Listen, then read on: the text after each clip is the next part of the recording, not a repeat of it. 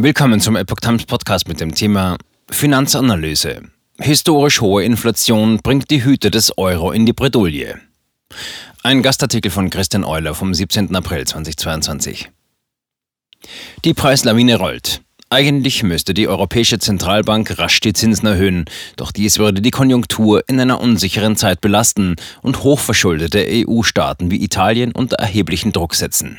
An der Zapfsäule, aber auch im Supermarkt bekommen die Verbraucher die deutlich gestiegenen Preise immer stärker zu spüren. Der Liter Diesel oder Benzin kostet 2 Euro. Eine Packung Butter hat sich binnen Jahresfrist um gut 20 Prozent erhöht. Zweistellige Preissteigerungen auch für Gurken, Tomaten, Sonnenblumenöl oder Mehl wiegen schwer im Portemonnaie. Mit 7,3 Prozent war die Inflationsrate in Deutschland im März so hoch wie seit 40 Jahren nicht mehr. In einigen Euro-Ländern gibt es mittlerweile sogar zweistellige Teuerungsraten, etwa in den baltischen Staaten mit 11,2 Prozent, Lettland mit 15,6 Prozent, Litauen, aber auch in den Niederlanden mit 11,9 Prozent. Die Preise für Unternehmen sind noch weitaus stärker gestiegen als die Preise für Verbraucher. Die Entwertung der gewerblichen Erzeugerpreise liegt hierzulande mittlerweile bei 25,9 Prozent, der höchste Wert seit Bestehen der Bundesrepublik.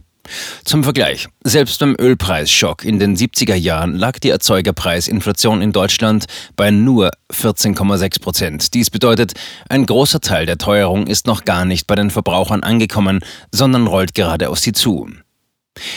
Die Inflation ist da und wird auch bleiben. Viele Bundesbürger können mit Blick auf solche Preissprünge selbst ihre täglichen Ausgaben kaum noch bezahlen. Einer repräsentativen Umfrage des Meinungsforschers YouGov im Auftrag der Postbank räumte dies jeder siebte Deutsche ein. In absoluten Zahlen sind dies gut 10,4 Millionen Menschen, ein Drittel mehr als im Januar. Die Inflation ist da und wird auch bleiben, prognostiziert der frühere Chef des Münchner IFO-Instituts Hans-Werner Sinn. Seine Forderung ist unmissverständlich. Die Europäische Zentralbank muss reagieren, sträubt sich aber. Sie hat die Kontrolle über das Preisniveau verloren. Derweil trifft die Geldentwertung die Sparer gleich doppelt. Zu den historisch hohen Inflationsraten gesellt sich nämlich die Tatsache, dass es keine Zinsen mehr auf dem Spar- oder Tagesgeldkonto gibt. Ein negativer Einlagezins von minus 0,5 Prozent mutet angesichts der aktuellen Teuerung grotesk an. Wer heute ein Höchstmaß an Sicherheit will, muss dafür bezahlen, mit einem schleichenden Verlust des Ersparten. Berechnungen der DZ Bank ergaben bereits im vergangenen Herbst, dass Einlagen, Rentenpapiere und Versicherungen 2021 um durchschnittlich 2,3 Prozent entwertet wurden. Den dadurch entstehenden Kaufkraftverlust beziffern die Experten auf 116 Milliarden Euro oder rund 1400 Euro pro Kopf. Würde die Inflation auf dem aktuellen Niveau von 7,3 Prozent verharren, würde die Kaufkraft bereits nach zehn Jahren um fast die Hälfte sinken. Gefährliche Lohnpreisspirale droht.